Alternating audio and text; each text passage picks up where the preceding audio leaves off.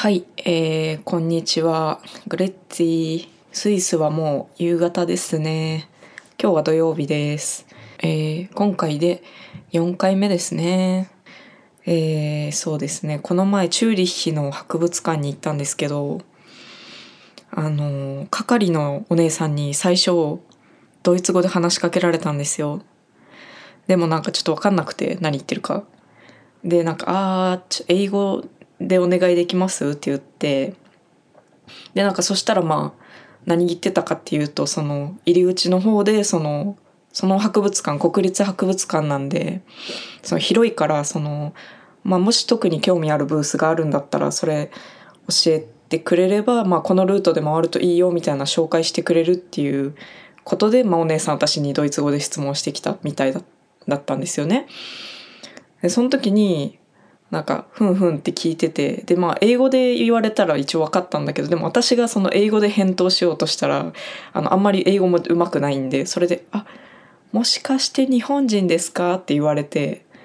うわおみたいな、もうお姉さん日本語結構ペラペラみたいな。まあ、イントネーションはね、あの、いかにも外国人だけど、全然普通に、あの、なんだろう、片言だけど、わかる、なんかこっちが聞いててわかるレベルの日本語を喋ってきてですね、めちゃくちゃびっくりでした。うん。で、あの、朝一の売り子しててもね、ちょうど、この前の火曜日かな？に、なんかランデンが5キロ欲しいっていうおじさんのお客さんがいたんですけど、あの、ランデンって1個500グラムぐらいなんですよ。で大体みんなお客さんあの1個ずつ買っていくんですよね結構人気の野菜なんですけどランデンでも1個 500g のやつを5キロ欲しいって言ったら10個欲しいってことなんで10個も買いたい人なんてそうそういないんですよで私が「えマジ？5キロ?」みたいな思って「ふんふふんしとくって5個じゃないの?」みたいな感じで聞き返したらなんかそしたらなんか特に何の前振りもなく5キロって言ってきて、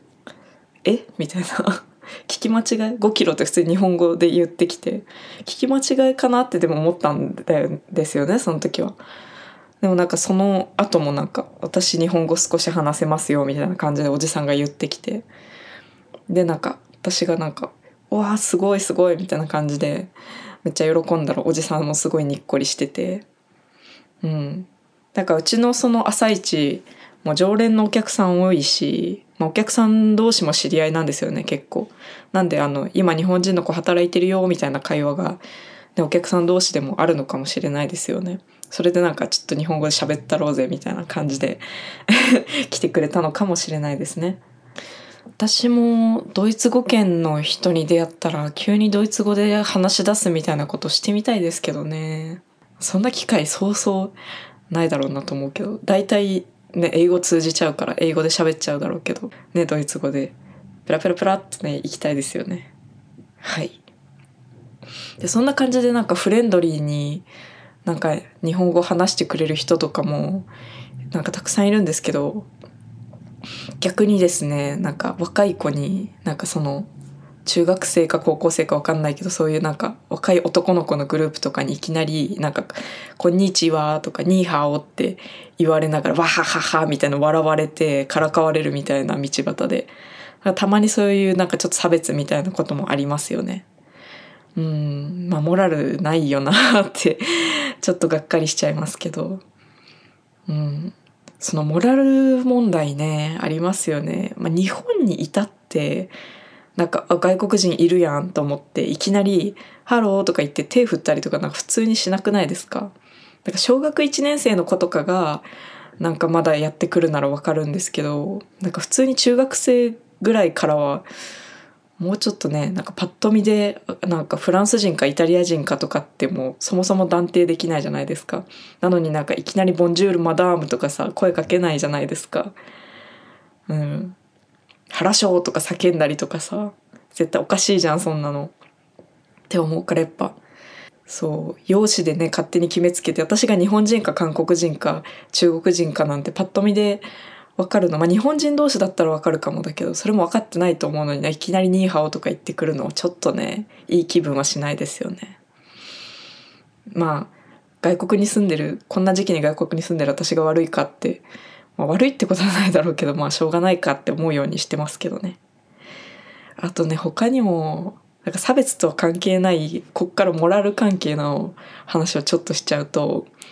なんか電車内でゴミのポイ捨てが結構あるんですよスイス。なんかその、うん、飲みかけのジュースとかそのまま席に置いてあるみたいな結構マジで多いんですよね。あのその電車内にゴミ箱設置してあるんですけどそこになんか明らかにゴミ箱に対してありえないだろっていうこの量のゴミをワシャワシャってぶっ込まれてたりとかそういうことはありますね。あとなんか席があんまり空いてない時なんかスイスって基本電車わりかし空いてるんですけど日本と違って東京とかみたいな満員電車って基本ありえないんででもなんかまあ土曜日の夕方とか席が結構埋まっちゃってることもあるんですよ。でもでその席があんまり空いてないから空いてるとこ探して立ったりとかちょっと歩いて席探してる人とかがいてもなんか「あここ座りますか?」みたいにやらないで平気で自分のカバンとか自分の足とか置いてその2人で6人席のボックスとか占領してる人とかも結構普通にいるんですよねスイス。なんか一応日本だったらありえないなって思うけど まあねその辺でもおおらかなんでしょうね。怒られないのかなあんまり。わかんないですね。いでもあれですよ。まあスイス人全員がこうじゃなくて親切な人だってたくさんいるし。うん。でなんかその差別されるみたいなのに関してはまあ英語もドイツ語も片言なくせに外国に住んでなんかね謎にサバイバルしちゃってる私が悪いのかもですけどね。なんかそのとっさになんかめちゃくちゃ流暢なドイツ語で切り返したりしたら相手もちょっとおおって思うだろうから。うん。まあでももちろん落とし物拾ってくれるとかね親切な人もいっぱいいるんで、まあ、その辺はね、まあ、いろんな人がいるよっていうことですね。うん、ところであの前回エコと有機農業についてね話しましたけどあれ、まあ、なんか食料自給率とかスーパーの話とかはまあ単純にエコ意識の観点の延長としての流れであの有機農業とはまた別の軸なんですけどなんか前回の話し方ってその有機農業ってワードを先に出した割に農業全体の話になっちゃったりなんか話があっちこっち行ったり来たりしてまあ分かりづらかったかもしれないですけれどね。あの詳しく知りたいよとかちょっとそれ本当って思った方はあのもう一度自分でね調べるなりしてくださいねはい はいでは、えー、今日のテーマということですけどあの農農業農場でよく使うドイツ語ということで話したいと思います。はい。あの私がここで働き始めたのが2022年の4月で完璧にできたのは数字を数えることだけ。というあのなかなかひどい状況でねあの働き始めたわけですけれどもあの初日出勤した日もマジで何も分からなくてですね。もう本当にひどかったですね。であの基本的に農場主も英語で話したりとかはしないので多少わかるけどあんまりペラペラでもないかな。で私もペラペラじゃないってバレてるんで。であのまあ語学学校3週間だけ行ってたんですけどま全く聞いたことないような言葉がねバンバン出てくるんですよね。あの会話できなくてもこの単語言われたらこれみたいな感じで結局仕事はできるんでなんとか働けはするんですよね。うん。なので私が最初に覚えた仕事で使う言葉をねちょっと紹介しながらっていうあの仕事の内容も絡めながらっていう感じでちょっといくつかドイツ語を紹介してみようと思います。あのはいじゃあまず一つ目。桑で耕す。これめっちゃ使いますね。発見って言います。前回の配信ではその除草が多いっていう話を確かしたと思うんですけど除草作業が多いよって。あの日本では三角法って呼ばれるあの手作業でなんか草刈りする用のクワがあるんですけど長いちょっと長いやつ。あれではなんかなんか先っちょが尖ってるからまあ三角砲みたいな感じなんだけどスイスではそのとんがりがないバージョンのなんか長方形のなんか三角砲的なやつを使うんですよよく。これでひたすらねあの野菜の周りの草を土をほぐしつつこそげ取るっていう作業をめちゃめちゃやりますね。でこの作業する時にうちの農場では発見って言います。では次、えー、これも除草にまつわる言葉ですね。除草プラス間引きとかする時に使う言葉イエッテンですね。うん。イエッテンはあの除草にまつわる言葉で耕すんじゃなくて完全に手作業で除草する場合に使う言葉となっております例えばあの人参の間引きと除草を今日してほしいよって時には「イエッテン」って言われますで次収穫する収穫するもめっちゃ使いますね毎日。これは「エンテン」ですね。これ分かります？エンテンとイエッテンもうほぼ一緒じゃんみたいな。ややこしくないですか？イエッテンとエンテンでイエッテンは J から始まるんですよ。あのスペルが。でエンテンは E から始まるんですよ。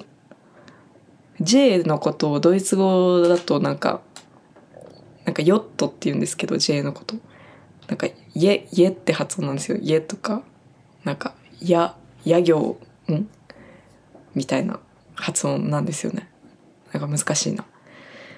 うん初めて聞いた時マジで困惑しましたね。えどっち？みたいな。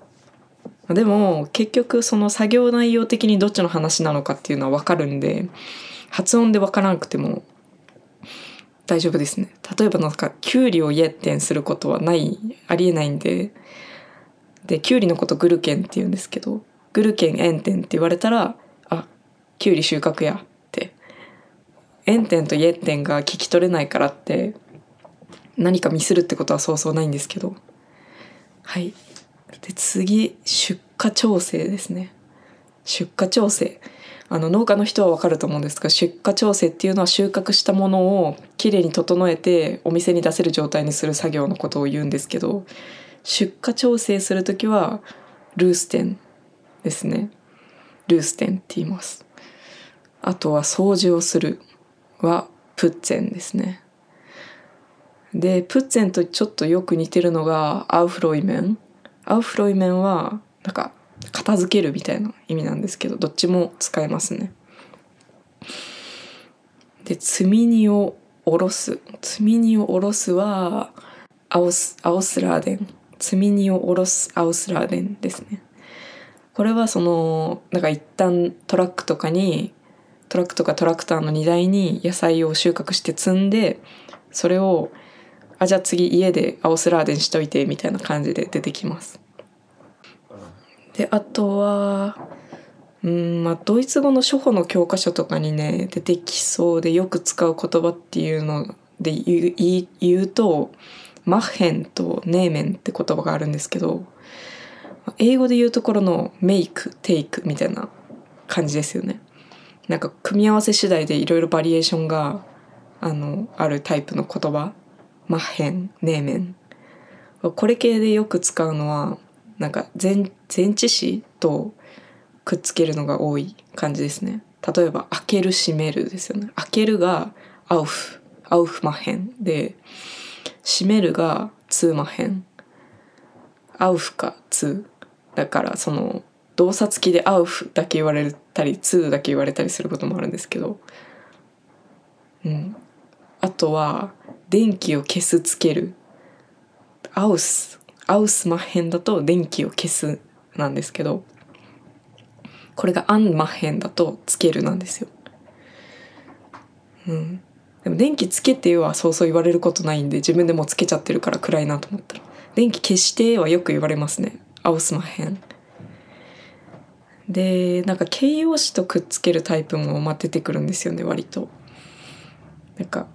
ベライトっていう用意されたみたいな形容詞があるんですけどそれめっちゃ使うんですよ。なんかベライトマッヘンみたいな。用意し用意してみたいな。なんかそのマーケット用の野菜をあのお店の方にベライトマッヘンしといてみたいな感じで言われますね。あとなんか形容詞っていうか多分なんか辞書とかにあんまり正式な感じで出てこないんですけど話し言葉で使う言葉でなんかベックって言葉があってなんか取り除くって意味なんですよ。ベックマッヘンって言われたらなんかどけといてみたいな。なんか雑草をベックマッヘンするとか。なんかその辺にあるなんかその防草シートをベックマッヘンするとか。で出てきますね。結構。はい。そんな感じですかね。なんかあんまり喋ることがなかったの。うん。農場で使うドイツ語。動詞を動詞編ということで動詞を基本的に紹介しましたけれどもいかがだったでしょうか？あんまり話す内容を決めてなかったんでちょっと。あと今日喉がめちゃくちゃ痛くてですね。あの風邪をひいたかもしれないですね。あの暑くなったり寒くなったり気温が微妙なのであの風邪をひいた可能性があります。はい。うんまあでもドイツ語紹介って誰得だったんですかねこの話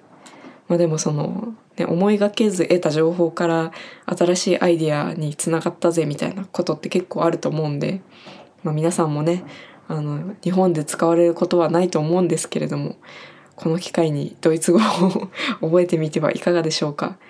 あのねドイツ語がちょっとでも分かるようになるとあのドイツドイツとかドイツ語圏の農農業事情を自分で調べてみるとかいうのもできると思うんでで知らなかった野菜とかねいろいろ知ったりとか面白いと思いますよ。はいでなんか気温が暑くなったりってちょっと話したんですけど今週ね結構暑かったんですよね。今これ撮ってるのがもう10月後半なんですけどなんか雨がまあ降って今週頭にで雨が降った日はまあそんなに暑くないですけどでも、まあ、ここ23日晴れてて最高気温23度とかででまだハウスでパプリカがギリギリ取れてるんですけどなんかパプリカのもう収穫とか23度太陽カンカンの中でハウス内でしてるともうもう暑くてですね結構割と汗だくみたいな感じでしたね。水飲まないとやばい感じ。うん。あと一個あの関係ない話なんですけど本当私あの今は全然一人喋りで撮ってますけど最初から二人喋りのラジオにしたかったんですよね本当は。あの昔ねあの私ラジオとかは結構好きでいっぱい聞いててで自分でも撮りたいなって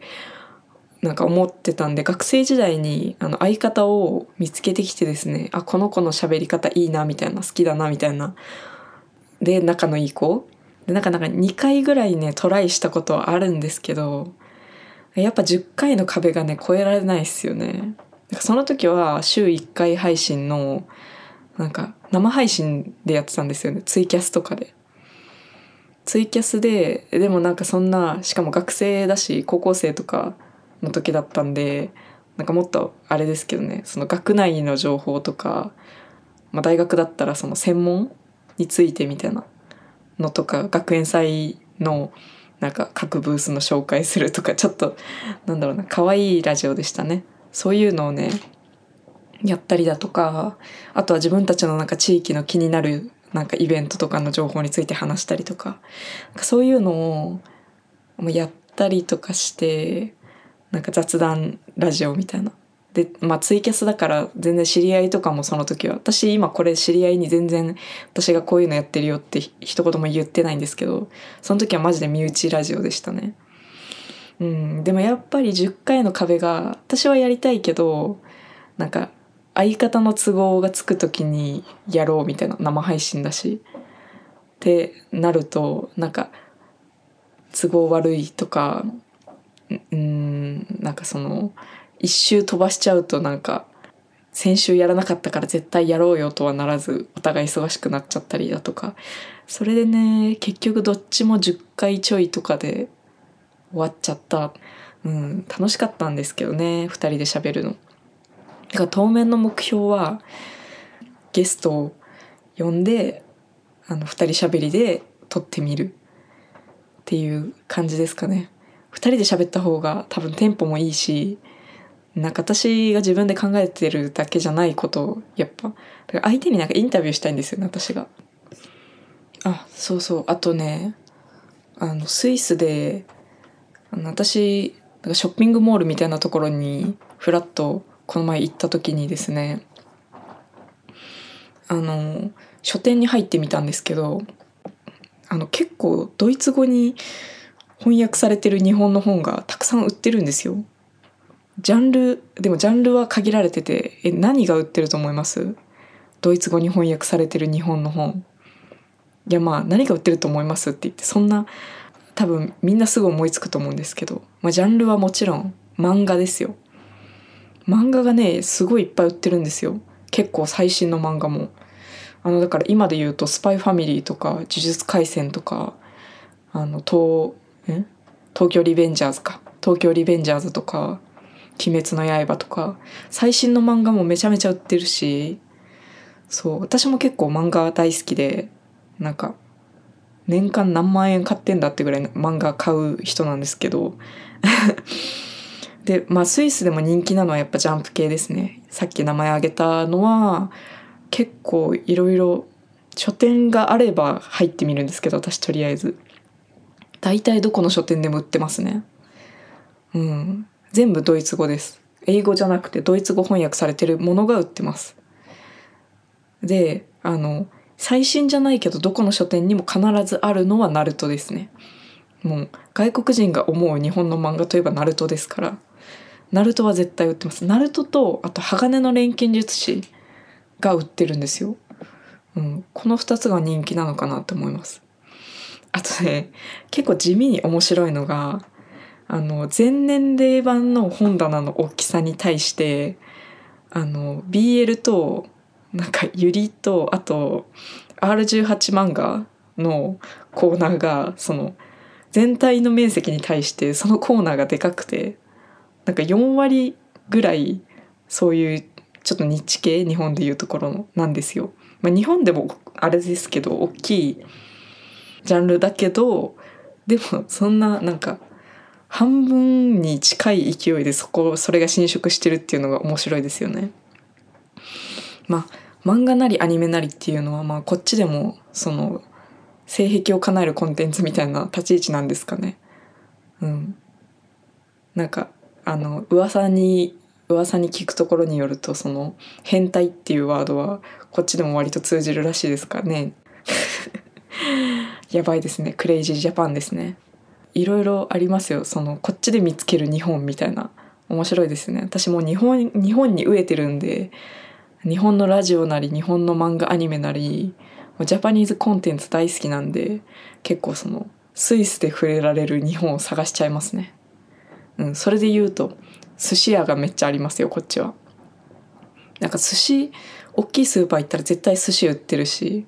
こっちではあの S の発音が「ズ」になっちゃうんであの濁るんですよ。だからこっちだと寿司寿司じゃなくて「寿司」なんですよ。日本料理といえばってドイツ人に聞けばみんな寿司って答えると思います。はい。そんなこんなで、えー、今回は終わりたいと思います。はい。それでは次回も聞いてください。あで